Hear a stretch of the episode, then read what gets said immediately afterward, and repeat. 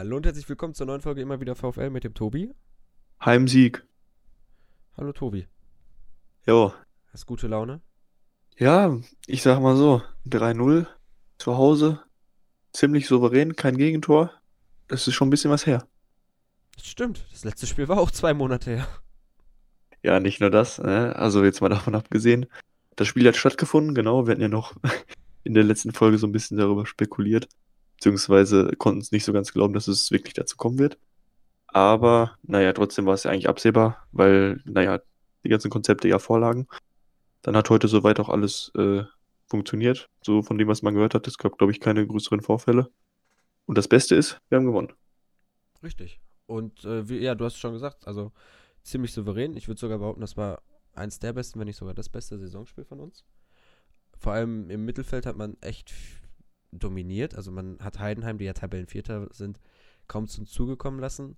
Torschussreich war das Spiel jetzt nicht, also für einen neutralen Zuschauer trotz des 3-0s würde ich sagen eher ein langweiliges Spiel. Ähm, aber es war halt endlich mal ein Spiel, wo der VfL nicht nach einer Führung, also so einen kurzen Moment hatten sie nach dem 1-0, aber halt sich nicht komplett hängen lassen hat, sondern weitergespielt hat und ja, halt dann nachgesetzt hat.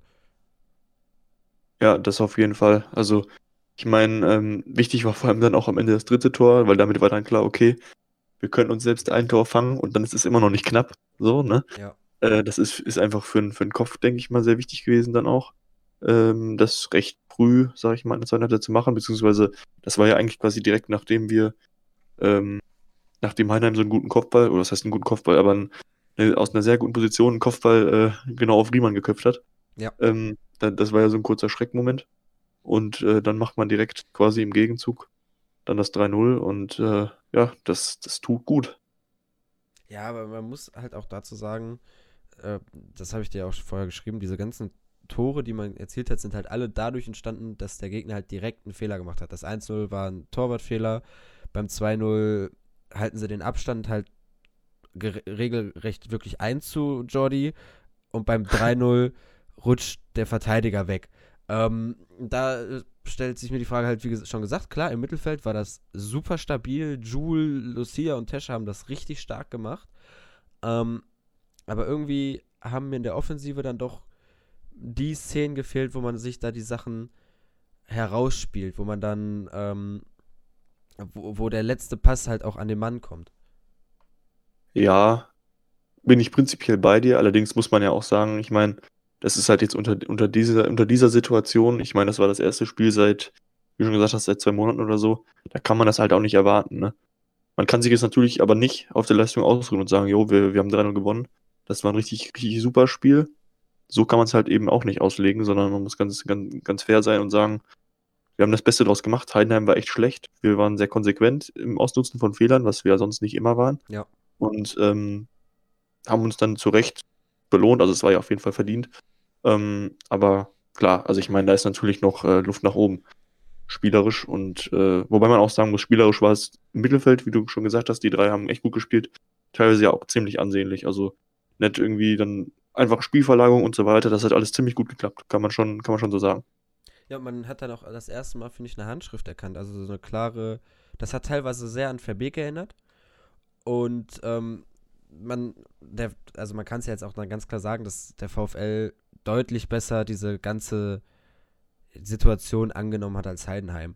Also äh, ich würde behaupten, vor zwei Monaten hätte man das Spiel nicht so gewonnen. Hätte man nicht so gegen Heidenheim gespielt. Nee, auf keinen Fall. Also wir hatten halt das Glück, dass es, dass es quasi wir nicht, nicht die Situation hatten, dass wir irgendeinen Lauf verlieren können, weil wir hatten keinen Lauf. Und äh, das war halt in dem Fall sehr gut. Ja, wenn hat man Und, den Lauf eh schon vergessen gehabt. Ja, ja, genau. Ähm, ja, und Heinheim ist damit halt überhaupt nicht klargekommen. Die ja. Fehler hast du ja schon angesprochen. Ähm, aber die waren auf beiden auch, Seiten.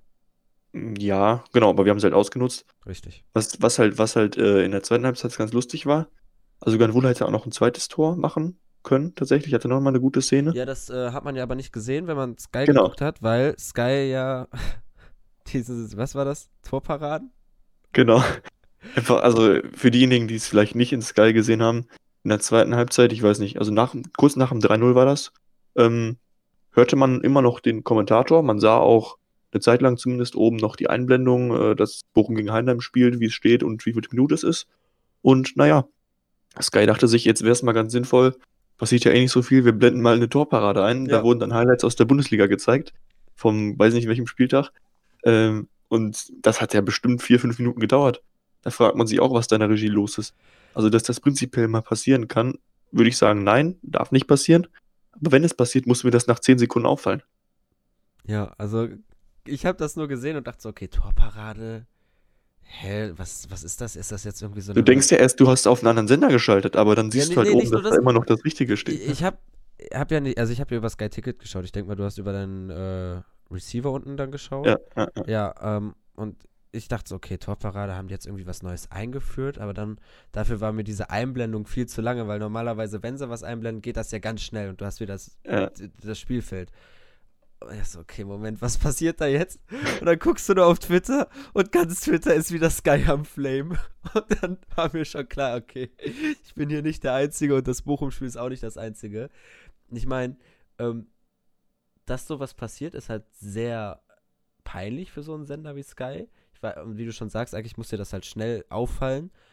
Es ist halt dann einfach nochmal so viel unglücklicher, dass das genau dann passiert, beim ersten Spieltag, wenn die Leute alle zu Hause sitzen, die sonst im Stadion sind, und also nicht alle, aber die meisten sitzen zu Hause, die sonst im Stadion sind und gucken Sky. Ja, da fällt es halt dann auch richtig auf. Richtig. Und sonst wäre es ja egal, so dann sind die Leute halt im Stadion, ist egal. Aber so sitzt wirklich halb Fußball Deutschland wahrscheinlich zu Hause vor, äh, vor seinem Bildschirm und guckt dieses Spiel, guckt ja. diese Spiele und Sky verkackt einfach. Gut, in der Konferenz war es nicht so. Ich hatte dann kurz rübergeschaltet. Äh, da haben sie dann irgendwann gesagt, dass es da technische Probleme gibt. Insofern, wenn jetzt irgendwelche Leute, die nur Fußball interessiert sind, gedacht haben, oh, ich gucke mir mal den ersten äh, Geisterspieltag an ähm, und dann in die Konferenz geschaut haben, die haben es dann nicht mitbekommen, aber beziehungsweise nur den Hinweis mitbekommen und hatten nicht das Problem. ähm, aber ja, sau ärgerlich.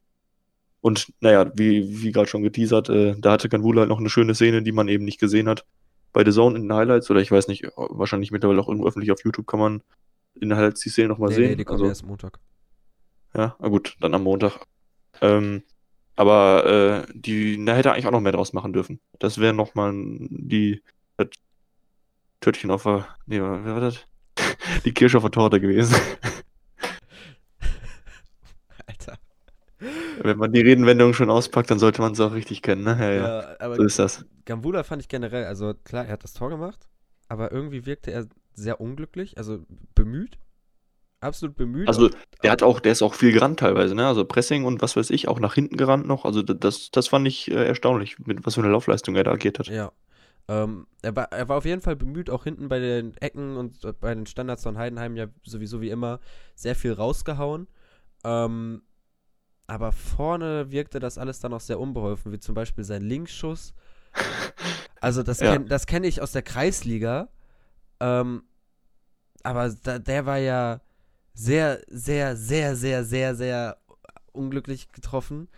Ähm, ja, wie du schon sagst, der eine Schuss da, den, den kannst du eigentlich, eigentlich musst du den machen als Stürmer. Ähm, und dann halt noch diese Aktion kurz vor Schluss, wo er die gelbe Karte für bekommt. Ähm, mit ein bisschen Pech ist das rot und dann ist das die, wieder so eine unnötige rote Karte. Ja, das stimmt. Also das fand ich auch, als ich das gesehen habe, dachte ich, ach du, äh, ne? Mm. Also was, was soll das denn jetzt? Weil ich meine, es gibt einen Videoschiri, ne? Und ähm, theoretisch, ich, mich hätte es jetzt nicht überrascht, wenn da, da sich das intensiver noch mal angeguckt hätte und dann äh, eventuell sogar die, die Kartenfarbe gewe gewechselt hätte. Ähm, weil ich meine, man kennt, man weiß es halt auch von Ganvula, dass er so ein Spieler ist, der gerne mal solche Aktionen bringt, ne? Mhm. Und äh, das ist einfach so unnötig. Ich meine, wir führen 3-0, er hat auch sein Tor gemacht, da muss er eigentlich nicht frustriert sein. Ähm, Hatte wieder genug von den Sachen, die er auf Instagram posten konnte. Genau, genau. Und äh, insofern eigentlich schade, dass er dann sich zu so einer Aktion auch hinreißen lässt. Wir können froh sein, dass es da keine, keine schärferen Konsequenzen gab. Ja. Und äh, wir im nächsten Spiel wieder mit ihm spielen können weil er halt, das hat man auch gesehen, ähm, gerade bei den Standards, ne, ich meine, der hat, gegen Heinheim ist ja sonst unsere, unsere Standardanfälligkeit auch mal besonders aufgefallen. Und äh, egal wer da die Dinger in, äh, bei den Eckbällen reingeprügelt hat, der hat die immer weggeköpft, ne? Ja. Also das war schon, äh, da ist er halt sehr wichtig für uns.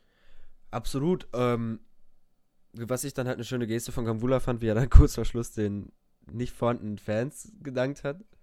Ja, ja, am Ende des Spiels. Ja, am Ende des Spiels, richtig. Das war halt ganz schön. Ähm, irgendwas.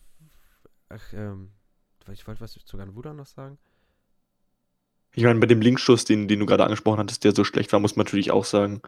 Äh, also, das, das sah halt schon echt extrem schlecht aus, aber das ist halt wahrscheinlich auch auf die mangelnde Spielpraxis zurückzuführen. Ne? Also, ähm, Ja, natürlich. Das ist ganz vieles. Ähm, am Anfang wirkte das vor allem noch sehr, sehr unbeholfen. Dann hat Danilo da einen Fehlpass gemacht. Riemann wirkte unsicher im Tor. Und äh, da kann man halt froh sein, dass dann diesmal das Quäntchen Glück auf der Seite vom VfL war und das nicht ausgenutzt wurde, sondern der VfL diese Sachen ausgenutzt hat. Ja. Wobei du gerade, also äh, auch mit Danilo, also über die Außen, fand ich auch immer echt schön, wie wir da teilweise irgendwie uns durchgespielt haben. Ja. Da sieht man halt dann, also da sieht man halt auch, dass Danilo einfach kicken kann äh, und dass er auch Bock hatte. Und da ist es halt an der Stelle nochmal echt traurig, dass er uns da im Sommer aller, wahrscheinlich nach verlassen, aller Wahrscheinlichkeit nach verlassen wird. Äh, weil das wird uns echt fehlen. Ja, äh, jetzt ist mir wieder eingefallen, was ich gerade zu Gambula sagen wollte. So eine rote Karte für Gambula wäre ja nochmal doppelt bitter gewesen, weil er ist ja einer unserer Top-Torjäger und der andere Top-Torjäger, Danny Blum, fällt ja jetzt wahrscheinlich aus, auch gegen den KSC und das Spiel danach, weil er halt weiterhin Wadenprobleme hat. Und äh, da, da kann man sich eigentlich keinen Ausfall von Gambula erlauben, weil dann ist ja in der Offensive komplett die Torgefahr weg. Also laut der Statistik, dass da immer noch jemand ist wie Zolli, mhm. der halt Torgefahr ausstrahlt. Ein Joule hat heute auch viel Gefahr vorne ausgestrahlt. Aus der Tutu wird auch vorne auf der Position immer besser. Immer besser, ja. Ähm, ist logisch, aber halt Gambula und Blum sind dann ja trotzdem nochmal welche, die halt Spieler an sich ziehen und diese Spieler binden und so Räume für die anderen schaffen. Deswegen, ja, und die können halt auch noch so schlecht spielen und machen trotzdem ihre Bude irgendwann. Ne? Also, ja, oder wie, das, wie gesagt, die äh, können schlecht spielen, aber die, dann liegt es halt auch meistens vielleicht äh, daran, dass die gut gedeckt werden und dann haben sie halt zwei Mann um sich herum. Und dieser eine Typ, der dann zusätzlich die, blockt, äh, der fehlt dann halt bei Zolli oder aus der Tutu. Ja, dann haben die ein bisschen mehr Platz. Tutu hat ja heute auch e-, echt einige Freiheiten genossen, ist da irgendwo immer wild, wild rummarschiert. Und äh, ja, also echt, das Tor hat er sehr, sehr schön gemacht und auch sonst einige echt, echt gute Szenen gehabt. Es ist einfach unfassbar, wie schnell der Typ ist, ne? Ja, ey, nicht nur schnell, sondern auch einfach durchsetzungsstark. Und dann sein Dribbling. Der kommt da durch Szenen durch und dann setzt der kleine Mann sich da so durch. Äh, da frage ich mich, wie, wie er das schafft. Und dann halt immer noch mit dem Ball am Fuß, so richtig ein enge, enges Dribbling, die Geschwindigkeit dann dabei. Es ist eigentlich schade, dass der nur für ein Jahr ausgeliehen ist und der VfL, das liest man ja immer wieder, ja, versucht ihn zu verpflichten. Da, die Wahrscheinlichkeit, dass Bochum den irgendwie verpflichten kann, ist so gering. Ja, ich meine, wo soll das Geld herkommen, ne? Ja. Arsenal wird uns den nicht schenken. Ähm, dafür hat er jetzt auch dann doch zuletzt gezeigt, dass er prinzipiell was kann. Ähm, und ich meine, uns fehlen ja jetzt eher Einnahmen, als dass wir sagen könnten, jo, wir haben jetzt, haben jetzt Geld und, und ballern das raus, ne? Also, das äh, halte ich für sehr unrealistisch, auch wenn es mich sehr freuen würde. Man könnte halt versuchen, den irgendwie noch ein weiteres Jahr zu verlängern, aber das ist eigentlich nicht so typisch für englische Clubs, dass die dann nochmal einen Spieler an den gleichen Verein äh, verleihen. Ähm, ja gut, außer, außer in dem Fall Arsenal würde wirklich äh, sagen, okay, wir sehen, dass da eine Entwicklung ist und wollen der noch ein bisschen mehr Zeit geben, weil wir ihn halt jetzt noch nicht gebrauchen können. Ähm, aber ja, wie du schon gesagt hast, das ist prinzipiell nicht deren Vorgehensweise. Ja, dann ist aber auch die Frage, ob Arsenal sagt, ja, nee, die zweite Liga in Bochum, der braucht jetzt mal einen äh, Tapetenwechsel und dann äh, schicken sie den in die zweite Liga in, in England irgendwie, ähm, wo er dann halt auch mal näher an Arsenal dran ist und die den noch besser beobachten können. Was man vielleicht nutzen könnte, ist, wenn man wirklich jemanden so gut ausgebildet hat von denen. Und äh, ja, Bochum hat quasi ja jetzt die neue Position von Jordi offenbart, dass man das halt dann ausnutzt und öfter so Leihgeschäfte mit Arsenal eingeht. Dann vielleicht auch wirklich mal über zwei Jahre hinweg, weil man muss es einfach sagen, die Talente, die teilweise aus England kommen, sind schon echt gut und haben vor allem von der Geschwindigkeit her Vorteile. Ähm, und die sind irgendwie auch von der Technik her weiter als die deutschen Talente, dass man da vielleicht für die Position, wo einem Geschwindigkeit fehlt und auch die Talente, das ist irgendwie bei uns sehr oft auf den Außen in der Offensive, ähm, daher von Arsenal vielleicht dann nochmal einen Spieler ausleiht. Ja, das stimmt. Wobei man halt da auch immer sagen muss, am Ende bringen uns halt so wenn wir, also über zwei Jahre ist natürlich sinnvoller, weil du dann irgendwie wenn du die im, im ersten Jahr, ich meine, man muss ja so, man muss ja schon so ehrlich sein, im ersten halben Jahr quasi hat er uns nichts gebracht, kann man so sagen. Ne? Also erst danach ist er ja so richtig äh, gezündet, würde ich mal behaupten. Und äh, wenn du die Leute halt immer nur ein Jahr da hast, dann äh, musst du die erstmal ein halbes Jahr an dich gewöhnen, dann spielen sie noch ein halbes Jahr gut. Ähm, bringen sie halt am Ende auch nicht so viel, ne? Wenn man dann halt wenigstens zwei Jahre hat, dann sagt man, okay, man hat eine Eingewöhnungsphase und danach ähm, kann man dann wenigstens anderthalb Jahre oder so von einem, von einem, von einem immer besser werdenden Spieler profitieren. Hätte man halt auch mehr von, ne? Weil so entwickelt man die Leute nur und ist sie dann direkt wieder los, ohne dafür irgendeinen Cent zu sehen. Ja, richtig. Und äh, ja, sonst kann man auch, also ich kenne jetzt, das ist natürlich doof, so von außerhalb darüber zu sprechen, aber man könnte dann auch zum Beispiel, ähm, wenn das irgendwie möglich ist, einen Leihvertrag für ein Jahr plus Option für ein weiteres Jahr machen. Ja, solche Geschichten von mir aus auch geknüpft an Einsätze, dass halt quasi das an, dass man dann ähm, den Spieler auch so und so oft einsetzen muss, dass man ihn ein zweites Jahr bekommt. Das sichert dem, dem anderen Team quasi auch, dass man ihn einsetzt. Ne? Ja. Irgendwie sowas in die Geschichte.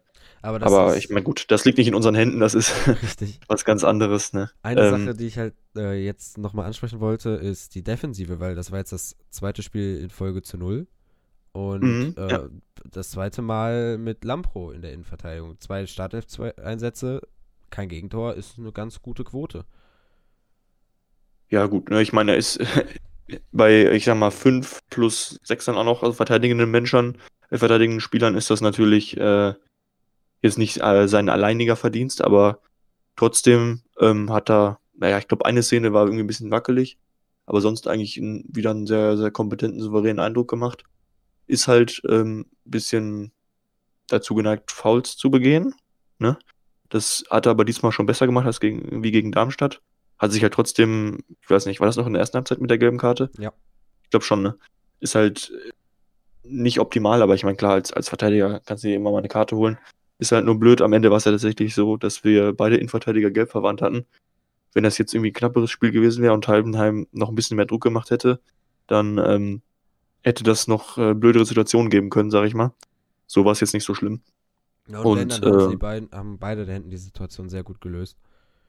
Ja, ja, äh, ich meine, also jetzt, jetzt nicht, nicht nur über Lampro zu sprechen, ich meine auch Leitsch hat wieder ein sehr ansehnliches Spiel gemacht. Es ist echt toll, dass der Junge fit ist. Also ja, das, klar, äh, aber das ist halt auch so eine Konstante, wie dass Bayern München deutscher Meister wird oder so. Also, da, darüber muss man ja gar nicht mehr sprechen. Ja, das stimmt. Was? Schon lustig, ne? Von einem halben Jahr, äh, oder also, wann war das auch? Im Dezember da hat er ja, im Januar war das ja, ne? Da kam er dann plötzlich ran, durfte, durfte nach der langen äh, Verletzungspause mal wieder und von 0 auf 100, ne? Ja. Was ich dann halt ganz lustig fand, man konnte ja jetzt halt fünfmal wieder wechseln und Reis hat dann ja viermal äh, vier Spieler getauscht und irgendwann kam dann ja Bella Kotschap und ich dachte so, okay, ja, logisch, ne? Ein Innenverteidiger ist gelb, also beide, ja, in, beide Innenverteidiger sind gelb verwarnt, tauscht er dann halt jetzt ein. Dann hat Bella Kotschap einfach als Rechtsverteidiger gespielt. Taktisches Genie, unser Trainer. Das habe ich auch nicht so ganz verstanden. Ich dachte dann ähm, kurzzeitig, er stellt jetzt vielleicht auf Fünferkette hinten um mit Pantovic auf rechts außen, so und jetzt macht er dann mittendrin so einen Systemwechsel, richtig Mauern bei, bei einem 3-0. Aber wollte einfach, glaube ich, Bella Gotcha ein bisschen Spielzeit geben als Rechtsverteidiger. Aber, aber lieber nur auf Außen. Ne? Ja. ja. Damit sich die Innenverteidigung nicht wieder auseinanderspielt. Das habe ich nicht verstanden, warum er das gemacht hat. Ja, gut, wird seine Gründe gehabt haben. Ich fand es gut, dass er auf jeden Fall mal wieder spielen durfte. Das ist für ihn ja auch wichtig. Ja. Ähm, dass es jetzt am Ende der Rechtsverteidigerposition war, okay, kann man sich jetzt drüber streiten, ne? Ähm, weil er ja prinzipiell doch eher ein Innenverteidiger ist. Ähm, aber ich fand es gut, ihn mal wieder auf dem Platz zu sehen. Äh, für ihn, für uns. Ja. Für die Welt. Genau. es war, äh, wie, also, wie wir schon am Anfang gesagt haben, war es ein sehr souveränes Spiel vom VfL.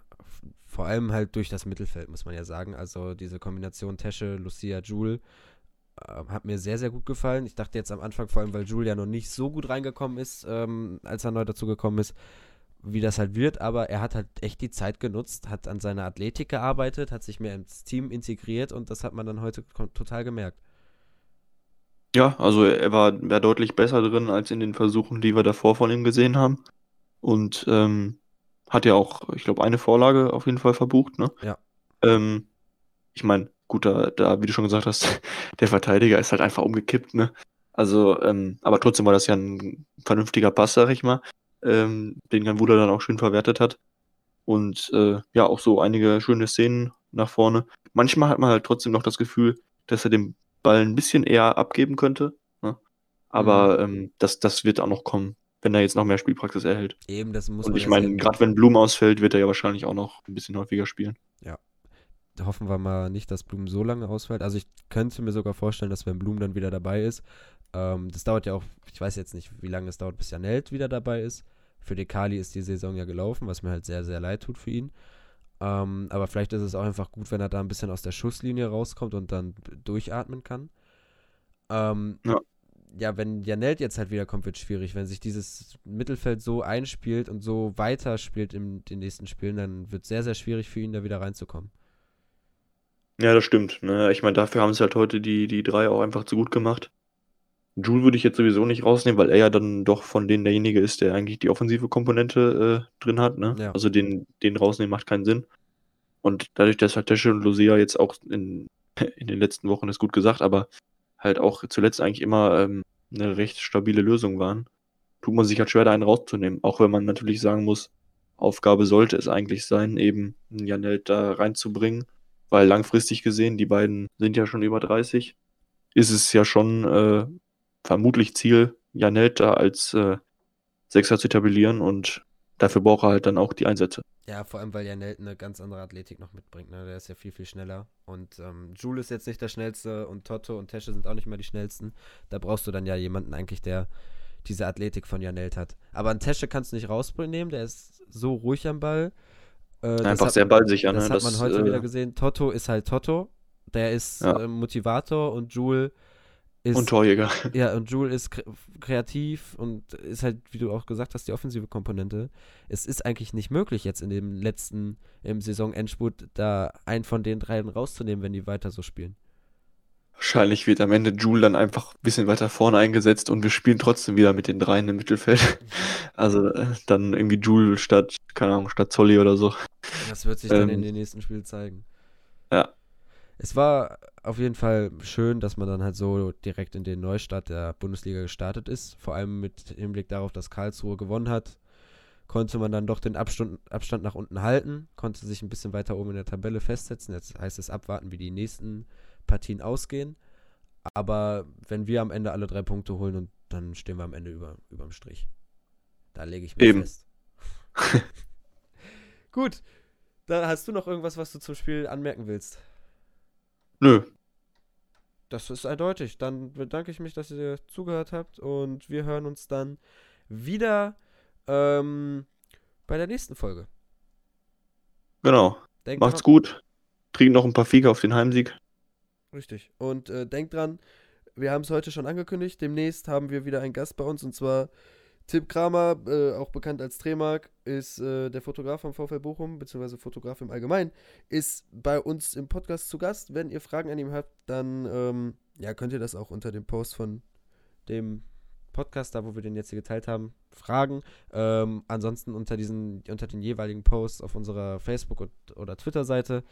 Äh, ja, bislang sind noch wenig VfL-Fans, äh, also direkte VfL-Fans, die da was gefragt haben, eher mehr der offizielle Kanal vom VfL, Marcel Maltritz und äh, Content-Abteilung. Auch mal was Neues. Ja gut, äh, danke fürs Zuhören und ciao. Macht's gut. Ciao, ciao.